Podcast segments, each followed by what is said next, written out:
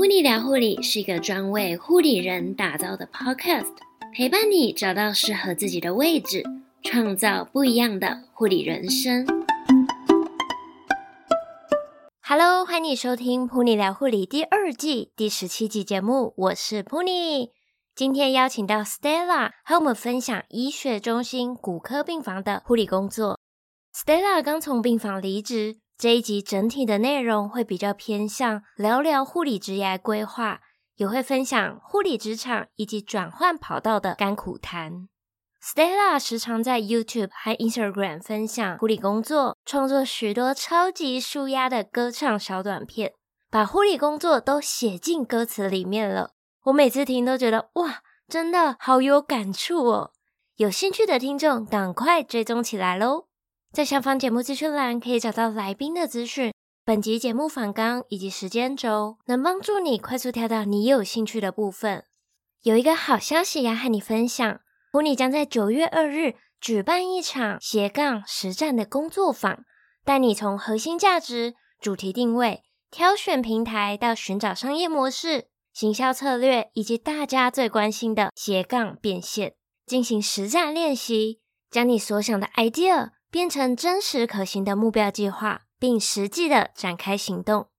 最重要的是，开启斜杠人生一定要累积人脉。九月二日，邀请你一同来共襄盛举，一起来玩吧！名额有限，额满之后就会关闭报名表单喽。表单一样在下方资讯栏里面，期待能够见到你。好的，那就让我们一起来收听本集的节目吧。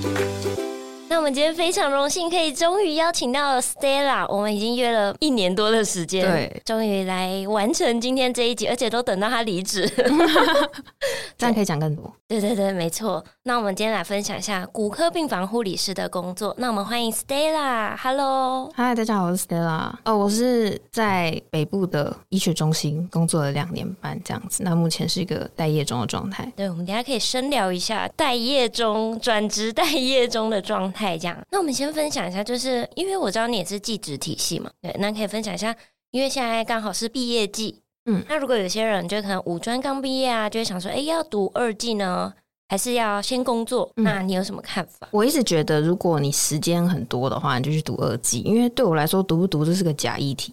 嗯，其实我觉得很多人很 care 的事情，我一点都不 care。其实我的看法就是完全没有在在意别人的想法。嗯，那我为什么我会读二技？是因为我不想马上工作。然后又觉得说有个大学学历比较好看，我管他我去读哪个学校都好，当然还是好听一点的学校比较好。我不知道每个人是不是都一视同仁，有些人就很爱比嘛，那我就拿一个比较好的学校。其实我之前有报北护，但是我被取八十八，那时候我还一直觉得一定会上，一定会上，我完全没有研究长庚在干嘛。嗯，因为我不想住宿，其实我的点就不想住宿，加上长庚比较贵，就这样而已。但是北护被取八十八，好吧，我就来研究一下长庚在干嘛好了。可是大家一直说，哎、欸，等下你上长歌很好哎，然后我一点感觉都没有，我就想说，啊，我就想去北湖啊，我就不想住宿，因为搬家很麻烦这样，嗯嗯、所以后来还是在长庚读了两年的二技这样子。所以你是不想去工作，所以先去念二技？对啊，就觉得好像可以再混个学历这样子。那你有想过要转？就是不要念护理，就是念别的，比如说四一啊、四一差大。曾经没有，因为我觉得你二季读两年，应该就是打底应该不够扎实。不是质疑别人，就是如果我自己的话，我这样会很没有安全感，所以。我还是选护理，而且我没有很讨厌护理。然后二技毕业之后，还是要面对现实。所以对，因为其实进了学校之后，他就会安排你啊，你要兴趣组还是实作组啊？你要不要直接去医院工作？嗯、那种建教合作的方案，其实他一进去就告诉你了。那好了，我觉得其实长庚学费真的蛮贵的。因为我们四个学期，学期对两学年，第四个学期其实就全部在医院了。嗯、可是你还是要缴四万块的学费哦，对。但是你有薪水哦，有薪水，有薪水，所以就是抵消的状态。嗯哼，对。可是你在还没毕业前的那一段时间，虽然在医院工作，但它还是算一个学分，所以你还是有额外的作业，不用写报告，就是写一些那种实习心得那一种的，然后有一些量表要填之类的，这样子啊。那时候表现要良好，这样子。那那时候就是你工作的单位了吗？对。哦，就但是我后来有转，你有在内转。嗯，你刚刚说有兴趣组跟实务组，对对对，实作组。那兴趣组的话，其实它就是会分几个模组，譬如说你想要走社区精神啊、内外科的内科还是外科，然后产儿，然后分模组，你选了之后，第四个学期我们去医院上班，他们就在学校专攻那一个学科，然后到最后还是一样搞同样的，只是延后啦。他们就是最后可能一个两个礼拜让你们选单位，然后媒合让你们进去医院，只是你就没有你在医院那段时间就不算。不像我们那样实习，可能也是有一两个礼拜，我不知道，我不清楚。反正到最后他们就是工作了，就没有那么长的时间待在医院了。就是还是会有，可是没有那么长的时间。对对对，啊，而且兴趣组的人你可以不要去医院哦，你可以就毕业了这样。所以实务组的有需要签约吗？你说工作两年那种签约不用，就不一样的分开的。但是你实习的那一段时间要做完，不然你没办法毕业。嗯，对，很多人是撑完那个三个月，大概三个月吧，就离职。那可以聊聊你刚刚说你在那边就是最后一年在某一个单位，原本是在什么单位？我原本在 一般外科 GS，对，可以。那你后来为什么会？反正我讲一百次，会想转，就是啊，我就做不下去啊，就很累。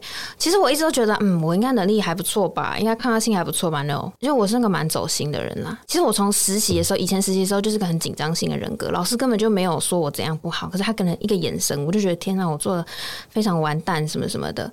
然后 GS 又非常的复杂加困难，而且我们的单位白班九床是非常大的一个 loading，所以我其实一进去刚开始我就一直跟护理长说我不行，我不行，我不行。可是护理长就是我，我觉得我们前一个护理长比较严肃一点，他其实也不是走那种软的，我觉得他可能到最后我一直哭到不行，他就是各种方法都拿出来试，嗯。然后就说我可以啊，然后一进来一定不会啊，你不要觉得学姐在骂你，他在教你啊，什么什么。但我跟你们说，学姐有没有在骂你，你们自己知道。就是是在教还是在骂你懂，但我也不是说他们欺负我还是怎样啊，反正就是整体那个环境我觉得不适合我，嗯、然后我也不喜欢每天照顾这一类型的病人。对啊，我就是看他心肠，好不好？对，如果你们听的人就觉得说，嗯，这个人真的不行，对，我就是不行，OK，我就是不行。而且那时候会有个心态，想说我都投降了，我就说是我的问题，我要走，为什么不让我走？可能外面产业的人觉得，哎、欸，什么叫做离不了职？没有离不了职这种东西。但我觉得你们也不要讲这种风凉话给我们。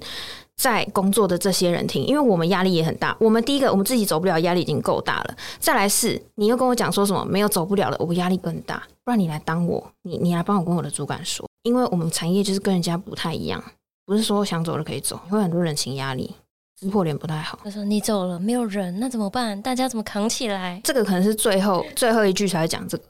刚开始可能会觉得说，你再做三个月，我跟你讲，护理至少要做两年，你才知道你适不适合。哎、欸，这是话术哈。他的话术那个其实是最后一句，他不会刚开始说的是人不够，其实是最后一句，因为人不够不是理由啊。他会先以你就是说，哦，你这样还要再尝试看看啦，再努力看看，你可以的。其实没有啊，我觉得你还好啊，你昨天也都五点多就下班，其实很早啊。然后有时候你打记录打到六点，然后护理长走过来说，你不行，你你这样动作太慢，你不行，你以后你现在才五床，你就这样子，你以后久床怎么办？你要加快速度。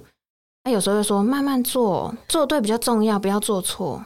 我跟你说，会长也没有错，为什么？因为他必须这样子去训练他的 member，因为没办法，环境就是这样。我不是说他的问题，我列的是整个制度的问题。如果我们床数没有那么多，嗯、那其实我们双方都不必这样。但是床数就是这样，没有办法改变。对，所以那时候都很晚才走。我在 GS 的时候有九点走过。你们白班是四点吗？对，啊，起码也都是六点七点。我每次都是因为我们是前二后三，嗯、就是前两个小时可以打卡。后三个小时打卡，四五六七，我都是一八五九去刷卡，然后回来继续打记录。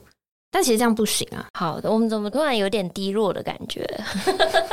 后来护理长终于让你转掉。其实他那时候已经想让我走了，但就是其他主管来说，哎、欸，我跟你有一面之缘啊，这样子，那我没和你到另外一个单位做支援这样子，所以我就到驻诊中心抽血。嗯。因为我们医院比较大，所以才有这个住诊中心。不是每一个医院都有。那我们体系是有，就是只要病人住院进来，就会先做抽血、心电图、X 光，那、嗯、会经过我们这站这样子，然后再引导他到病房。所以我那时候就在那边练了抽血，我大概抽了两千人，所以后来抽血变得厉害。这样那边还不错吧？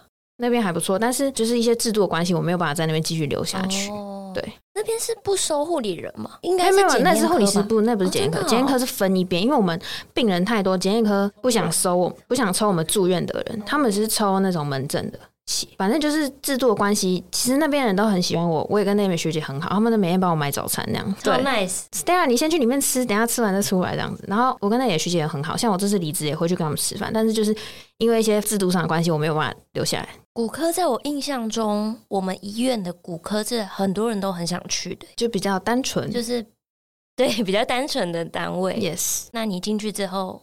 可以聊一下。我一进去我是吓到，单纯到不能再单纯，我直接吓到，因为卡的是几乎是没什么东西可以写，所以什么都要写上去。什么意思？就是我们开刀会有麻醉，是一般麻醉还是什么 local 麻醉、嗯、半身麻醉嘛？以前我们在 GS 交班那个，就听一听就好了，就不用写下来，就听一听血压什么正常，OK，我们就不用写下来、嗯、就 OK。对。可是，在骨科的话，因为没有东西写。我我在想是这样啦，他们没有这么说，就没有东西可以写，所以我们交班就要写 general 麻醉、一般麻醉、bolus 五百、失血量五百，然后输 LPR 两 U 就是红血球两包这样。可是我们以前根本没在写这个东西，哦，真的哦，没有在写，这要写吗？我们除非 blood loss 量太多会写，比如说术中有输过，就是我们会在注意它的。vital sign 这样，我好像我记得没有在写这个啊，哦、真的、哦，就是一定会输很多血，因为我们那边超级大刀换肝什么的。哦，通常 GS 应该就是对啊，然后再来是 X 光照过几张，全部都要写上去。但是这是我们单位而已啊，我我的意思是说，就是让我去觉得说哇，单纯到这这种程度，细细节都要写。对对对，以前我记得我在 GS 如果隔天要开刀的话，是大夜班，晚上要打针。但是因为骨科刀太多了，以前确实就是进去要做一堆检查，嗯，住了很久之后才可能住了三四天，然后才说好，我们明天开刀这样子。但骨科不是，你一住进来，你就要先跟他术前喂教，因为他绝对是明天要开刀，嗯，想都不用想。所以打针的话，就是隔天今天要开到，今天早上再打，除非是第一台、第二台，就是也是早上打哦，只是大一班打这样。不同科的那个 routine 不一样，而且对刀也是自己对刀，嗯。以前就是要跟 leader 对，两个一起核对术前资料，然后衣服有没有穿好什么什么的。嗯。就这也不是骨科，因为刀太多了。哦啊！我突然想起来，你们送手术室是传送送吗？传送送，因为我们是轻送。轻送，那你忙不过来。我们轻送，而且第一台的话，早上就是交晚班马上就要送，而且如果 delay 的话，还会那个就是异常异常。过分了吧？对，所以我们轻送过去，还要跟那个外面的。手术室护理师交班，所以我们是两 两个护理师对点，这样太麻烦了。因为你这样，你去轻送，你还有六个病人躺在那里，七个八个病人躺在那里，啊，如果有事怎么办？就就先别人 cover 啊。所以其实我有一天在路上走一走，我就想说，护理人员留不住的原因有很多，其中一个就是可以不要护理人刁难护理人嘛，就是可以互相帮忙，尊重一下。比如说我我送检查送单位什么的。我也会跟学姐们很客气。其实最卑微就是病房，嗯，还是他们觉得他们很卑微，不好意思，也可以跟我说。我就觉得我在病房啊，所有事情都是跟我说，我好像防务人员，但是也没错，因为病人也不知道叫谁，病房只有护理师，嗯、啊，打扫阿姨也会下班，那蟑螂就只能护理师来抓了，对不对？你还要抓蟑螂吗？然后有一次怎么样？蟑螂，我就看着他，我想说，那我也怕，啊，怎么办？对啊，我也怕，我也好怕哦。哦，那我去叫阿姨，那你就你就先这样吧。叫阿姨来之后，蟑螂当然跑走了，对不对？然后就说晚上说，哎，地上湿湿的，啊、不好意思，只能护理师来拖地。反正什么东西坏掉是找我们，然后便当没送来找我们，所以说你们要想象，就是一个病人为什么我们会很辛苦？除了你的医疗上的问题，我要打的记录，评鉴要搞评鉴的，然后我们单位有自己的事情要用，有一些公务要做，还有病人所有的问题，他这人生中所有的问题，只要他在住院，他都会问你：我被蚊子叮了，我要那个抓痒的药，这样子。麻瓜，我们现在讲麻瓜好了，就是就是非我们这工作的人会觉得说，哎、欸，很有道理啊！我现在就是身体不舒服，我要找你。可是对我们来说，你今天住院是为了什么？不是因为抓痒。好，你说抓痒，我可以开药给你啊，那就是浪费健保而已嘛。所以有时候很无奈，但你也不能说什么。因为其实还有很多需要做的，病房真的超多需要，超多杂事。我们我们先不讲那些什么翻身拍背，那些都是我们可以护理工作，护理工作 OK。按铃可以帮我倒个水吗？想说。可以帮我老公盖棉被吗？你是，我是在 好。哎、欸，我们今天不是抱怨的，哦、就讲一些现实面了。对，对对，现实面，这样很多人听了不敢去病房，还是来一下、啊。哎、欸，拜托，我也是做了两年才走，好不好？你才有这些故事可以讲。就是因为我觉得，我觉得你离职要有一个目标，就是你要做到什么程度再离职。因为如果你做三个月离职，虽然说我当初也是这样，但很不划算，因为你在医学中心的那个累积经验还不够。那你说经验能吃吗？嗯，是不能吃，但是看你怎么想。因为我是，其实我对医学的东西蛮有兴趣，然后如果多学一个小美感，我也觉得蛮开心的。你们大家知道我很活泼，很爱讲话什么。那如果多学一个经验，我就可以多喂教病人一个东西，他就会多感谢我一点。其实我这样就很满足，你知道吗？我就是病人如果说很感谢我，我就很开心。所以我也蛮喜欢在医院工作，除了那么多杂事跟鸟人鸟事之外，是蛮喜欢在医院上班的。嗯嗯，对，我能体会那种感觉。我觉得你还是要做到一个。如果你跟我是一样心态的话，就可以自己设定个年限，比如说你要做到两年、三年这样子。那可能以主管的角度的话，他会觉得说你要写到 N two 报告、N 三报告这样子，就随你。我也没写到 N 三，我 N two 过了我就走。那你们大家知道 N two 和、N 三的差别在哪？就是 N 三你拿到了之后，你到全台湾都是 N 三。然后你 N two 的话，我不知道同个医院会不会继续 N two，应该是吧？像我们的话，我们医院的话是会认同等级的。比如说医学中心来的话，也是认的哦，所以大家也不用担心那么多嘛。医学中心的 N two 来，我们这边也是认的。主管都会跟你说，你 N two 出去之后回来就是要从 N 开始哦，然后你去别的医院从 N 开始哦。那你现在不用担心，反正你只单上面写 N two。所以首选医学中心，先去医学中心。哦，要看 level。你如果比如说像地区医院或者是区域医院，比如说因为我之前在医学中心嘛，嗯，那我们会有一年之后可以提续。嗯，的确意思就是可以把以前的。外院年资加回来，嗯，那如果是不同等级的医院，比如说他会三年才算你一年，类似这样。哦，对。那如果医学中心一年就是一年，两年就是两。其实其实这样也是有道理啦，因为比较小小型的医院，它的那个病情程度没有那么高，那可能设备也没那么齐全啊，能检做的检查也不多，所以整体上你学到东西就比较少一点。嗯，就是在医学中心还是可以看到比较多东西啊。对对对，就是不常见的，在医学中心也是比较有机会可以遇到。而且像我在骨科，你就会发现一件事情：为什么这间医院又开不了刀了？为什么这个又要转来我们医院？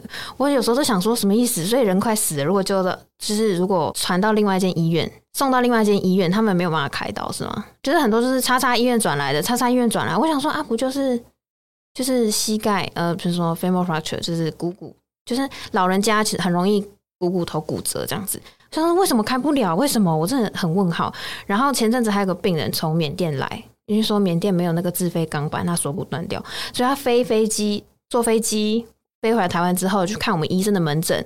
然后门诊医生说：“好，你从急诊进来，我们开完刀直接上病房，这样子。”嗯，所以台湾医疗真的很了不起，对，对 没错，真的。所以其实我觉得我们应该是同一类人，嗯、就是很喜欢护理工作，嗯，可是就是真的太多很杂的非护理的部分。像我以前在医院工作的时候，都觉得如果大家都可以各司其职，就是你做什么就是做做好那一份工作。嗯、比如说，我们就是照顾好病人。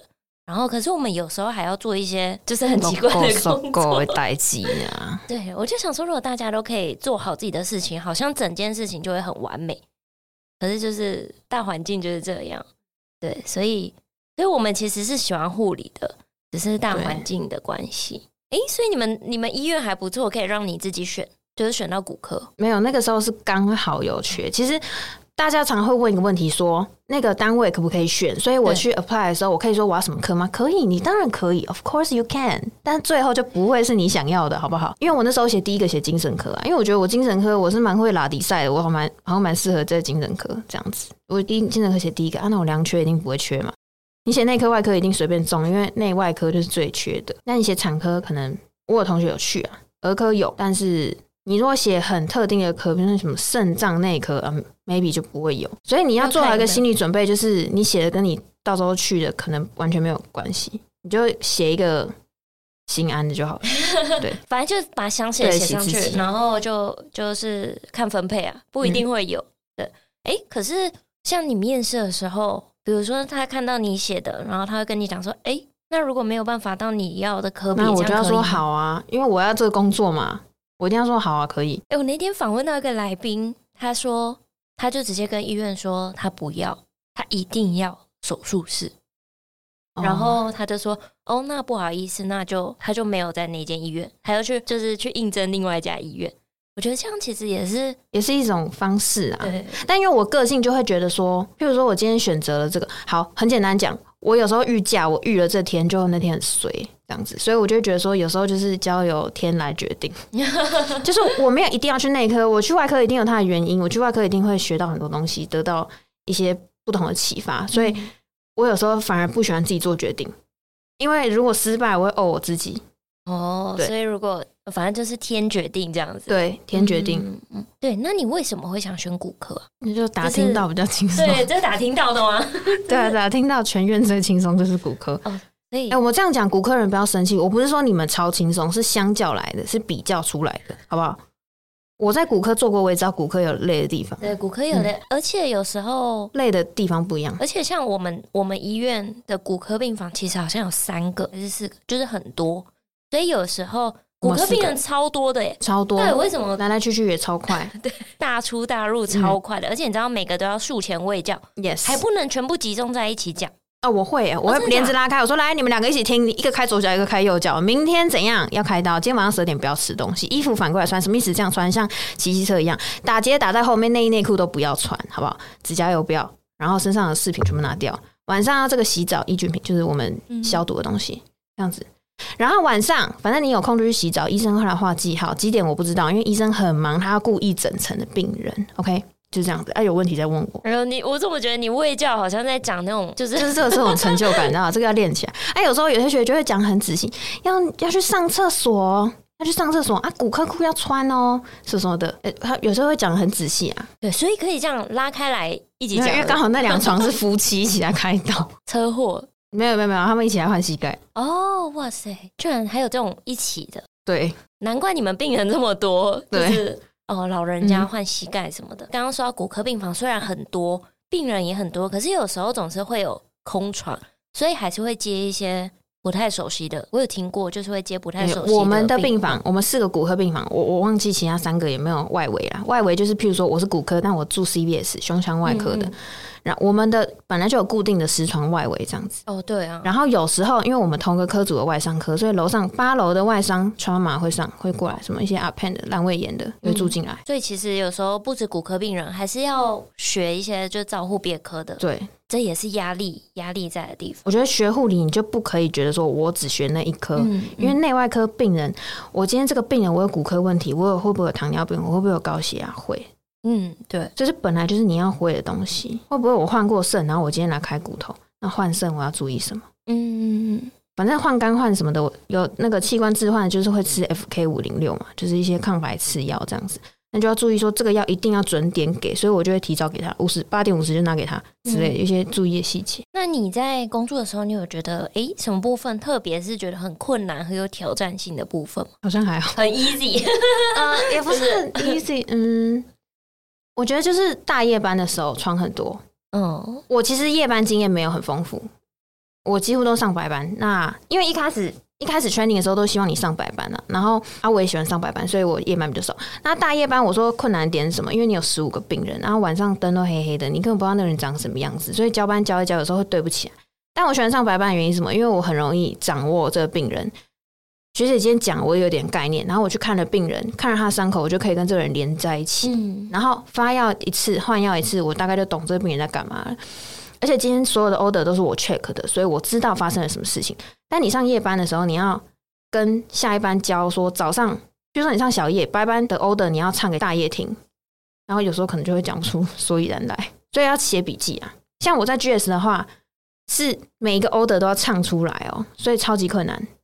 就是连什么改药啊、DC 换自备药什么，为什么为什么开一颗哦？因为掉掉在地上，所以我们多开一颗回来。然后非常多的细节，什么拉稀是，不然只改一支，为什么？所以就是有点困难。但骨科为什么我我们单位没在唱 order？因为比较没有这么细节的事情，order 打开几乎说你都看得懂为什么？对啊，有特别的我们会拿出来交班这样子。嗯，嗯，所以夜班就是很难跟这个人连接。我自己的经验是很难跟这个人连接。再来是因为骨科的特性。医生都要开刀，所以他们六点多七点多会来查房。然后我们骨科有四十几个医生，大家不要惊讶，为什么四十几个医生？超多。骨科不是你们想象的说断掉竟然开而已，很多换关节置换的、关节重建的、脊椎科的、运动伤害，我有讲过嘛？反正就是很多科就对了。那也有那种骨肿瘤来切的，反正就是早上就十个，比如说早上同一个时间。好，我们不要讲十个，五个主治医师来好不好？那你十五个病人，不是每一个都同个医生，你跟着他就好。你要跟着 A，要跟着 B，那、啊、你根本就听不到他在讲什么。嗯嗯、对，我的方法，我会去跟问病人说，医生刚刚说了什么。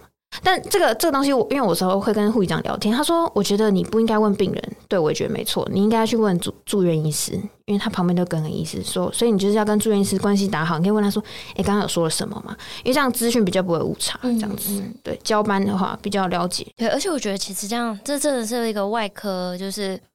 那个主治医师来查房，有时候真的就是跟不到哎、欸，因为我现在在跟这个，然后远远看到那个，然后我就又很想嗯听他到底。而且你有时候是看不到，你根本不知道他来过。对，没错。他说哈，医生来过来又悄悄走，而且很长找不到主治医师，嗯，非常长。他又不敢打电话给主治医师，对，没错，大家都以为我打电话是打给你们主治医师，不是，他不是杀鸡焉用牛刀。画 mark，他会说，哎、欸，叉叉叉会来看我吗？不会，不用，住院医师就好了，还要跟他们解释这些，要讲都要讲太细，对，很多细节，所以，哎、欸，所以你也不喜欢上夜班，不喜欢，除了病人多以外，你调时差会有问题？不会啊，我就直接睡到上班前，哦，上班前八小时睡下去，所以你。可以，因为其实好像还蛮多学弟妹想要了解一下，到底要怎么调整自己的夜班的作息啊？我觉得不会很难啊，反正你白班就是十二点睡。我觉得应该说比较年轻的话比较好调，学姐都这样跟我说啊。白班的话你就十二点睡嘛，然后睡到七点七点二十三十，大概睡七个多小时，或者是你十点睡十一点睡也可以。然后你早上就会很累，所以你而且白班又很多杂事要做，所以你下班就会很累，所以吃一吃饭其实不会很难入睡。那你要换小夜怎么办？就其实很简单，你放假的时候是是不是会拖到一两点的睡？就撑着 撑，你没有撑啊，就是莫名其妙电视就一直看啊。你会发现书拿出来的时候就会想睡，所以你就拿一本最难的书出来。其实我从来也没有拿到书啦，我用想的，我就哦好想睡哦。对，所以小夜的话你就撑到，因为小夜其实时间你也可以，你也可以两点睡，因为小夜大概十二点多下班，除非你们单位让你很多事情要很晚下班这样子，所以。你就早，因为白班接小夜嘛，一定是白班接小夜嘛，所以你就两点多再睡，然后隔天可能睡到十点多、十一点多起来，然后玩个电脑弄一弄，三点多去上班，回来你隔一天你就开始作息会开始往后、往后、往后，你到最后就会变成早上六点才睡觉，好，然后三点醒床起床去上班，嗯，那大夜班就一样的道理，这样子轮下去。其实我觉得大夜班是最难的，因为很少人会。五六点还不睡觉？你说早上？对啊，因为大夜班上到八点嘛，嗯、而且八点你可能弄一弄事情弄到九点十点，然后吃个午餐，而且你到底要吃早餐还是吃午餐？大夜班其实就是下班之后吃一顿大的，然后一路睡一路睡到上班也不吃，然后上班带个小点心，对，就是这样子。可是我大夜班会睡到就是。起床之前，我大概十点多会再吃一次，因为我不会十点多起来，哦、我一定是要十一点。对，就是看啦，就是吃跟睡嘛，就是你安排一下。对对对对对对对，因为大夜中间有有一点时间，你其实可以吃一下东西。哦，对。可是大夜大夜班在凌晨的时候超困的耶，有一段时间就是会很想睡觉。大家也这样跟我讲，可是我好像蛮适合上大夜班，我还好。那你调时差算是蛮适合的，我会精神啊，但不要一直给我大夜白班，然后就是大夜跳白班很想死，然后小夜跳白班也很想死，就是夜班跳白班，什么班跳白班我都觉得很累。那种呃 N O A 就是大大，然后空一天，然后接日班几乎是没放，就是你直接去。但是我们我们现在有规定，大夜接白班要休两天。哦，真的哦，嗯，哦哟，我我不知道是我们医院规定还是怎样，哦、学姐说的。不然好像有一点比较人性化一点。嗯、不然通常我们 大夜接白班就想说，到底是发生什么事，完全调不过来，而且头头很空白，有空空的感觉，嗯嗯嗯，对，很不舒服，很像宿醉。嗯嗯嗯嗯嗯。好，那我们就来聊一下，如果有听众也想要到骨科这个病房工作的话，你会给他们什么建议？或者可以先准备什么东西？其实我我真的觉得不用准备什么东西，就是因为我常常收到很多私讯说，我以后要读护校，我要准备什么？我要我想说，我跟你说，你们现在能玩就好好玩吧，不用什么特别准备。但是你身为一个护理师，你一些基本技能要有了。应该说骨科的话，你把机护的东西搞好，你就可以来了。嗯，我觉得就是可能机护内外的东西要熟悉啊。那因为骨科。其实每个科都一样，有它特别的东西。那骨科特别是什么？换膝盖要做 CPM，就是一个机器嘛。那你大概了解一下，你也不用知道怎么做，因为你到你到医院之后，学姐会教你。然后再来是什么？嗯，翻身摆位，因为骨科就是常常病人没有办法下床，所以翻身摆位啊，用轮椅啊、拐杖的那个高度怎么调整，稍微了解一下。因为有时候，因为有时候物理治疗师不在，所以你还是要自己学会怎么调整一下那些。拐杖辅具辅具的长度是怎么怎么调的？但是如果物质老师在的话，我都会直接请他们调整，因为我这样比较安心，而且他们一看就知道问题在哪，然后马上来太长，好，然后就调一下这样子。附件运动就是一些什么足背运动啊，然后股四头肌运动这些，我们海报有写，然后 PT 老师会教哦，然后我们再去 follow 你有没有做？来，今天足背运动一天两百下，follow 这些事情就可以了。而且我们抽血只抽一个 HB，所以你只要抽指头就好了。就是如果病人没有什么太大问题。但是我们有一类病人其实蛮特别，就是 infection 的，因为骨科很容易开完了之后就又感染了，嗯、然后就一直住进来打抗生素这样子，就这种病人就做比较久，然后伤口比较脏一点啊，有些脓啊什么的。那我们最大量的技术就是换药，因为每一床都要换药，你开完刀就是要换药。有、很多不同的伤口，骨科就是有很多不同样的病人。如果他今天是好手好脚走进来开骨头，就是那种退化性关节那种，那他伤口就比较整齐，也比较干净。但他如果是意外车祸的，我以前都以为骨骨折一定是都是 open 的，其实骨折很多是断在里面的，所以这个伤口也会比较干净一点。但如果它是很明显的就是骨头是断掉，而且是岔开在外面那种病人，就很难处理。而且有时候常常在下雨天车祸，因为滑嘛，所以跌倒然后撞到还是怎样，那种骨头岔出来的非常麻烦处理。我今天不是把你骨头接起来就好了，因为会有感染的问题，所以要打非常多的抗生素，然后住院期间也会比较长，这样子。那有时候会打外固定，这看起来很惊悚，就是那个针是插过你的肉这样子。那这也会造成病人就是行动上的一些不方便，但是你又要教他去复健，那病人又常常会有疼痛的问题，所以我们 morphine 打很多吗啡。我们是护理师很忙的话，你有时候比较没有那同理心，会觉得说你怎么不下来？可是你有时候仔细想想，他其实很痛。嗯嗯。但是为什么我们要让他下床？因为其实要提早让你们出院，不然。会有感染的风险，而且医生的 DRG 会爆，所以呢，你们不要住太久，赶快出院。对，真的，各种面向都是真的，你还是早点出院比较好。嗯，对，有时候不是不让你们久住，也也没办法。嗯，而且就是那么多人要开，嗯、没有有那么多人要等着要。要这张床，对，我觉得虽然我现在讲比较严肃，但是大家可以看我 Instagram，就是蛮多好笑的东西。那我现在就是待业中，所以失业护理师需要一点补贴，所以会开一些团购。如果大家想看的话，可以看一下。就是我会筛选一下我喜欢的东西，这样子。你会想要就是你下一份工作，精神科啊？下一份工作就是还在思考，但是因为我很怕我讲出来就是又做不到，所以呢，等我做了下一份工作再跟大家分享，好不好？可以期待一下。那就大家去追踪 Stella 的 Instagram。对对，那我们，诶，要不然你要不要介绍一下你的 Instagram，就是要大家要怎么找到你呢？啊、呃，我的名字就是 Nurse Stella，就是 N U R S T E L 三个 A 哦，因为一个 A 已经被注册掉了。那我的我的账号其实就是一些蛮轻松的内容啦，有时候有些我唱歌的东西啊，然后有时候会分享我另外一些塔罗牌的。占卜，然后现在有一些团购资讯。哎，我讲的很诚实，哎，我觉得我的账号就是蛮直白的，然后没什么包装，大家可以看一下。嗯，有时候会改编一些歌曲这样子。对，而且那些歌曲都好贴近哦，就是觉得 怎么，我说就是灵感很多的时候，就赶快把词写下来，唱出我们的心声。对对对对，一些护理的辛酸都写在里面。嗯，对。好，那我也会把 Stella 的相关链接放在这一集节目的资讯栏。谢谢。那如果大家有兴趣，就去追踪 Stella。嗯。真的看他的影片蛮舒压的，谢谢。哎、欸，对，很多人会这样回应我，哎，就说上班很累，然后看我的影片觉得很开心这样子。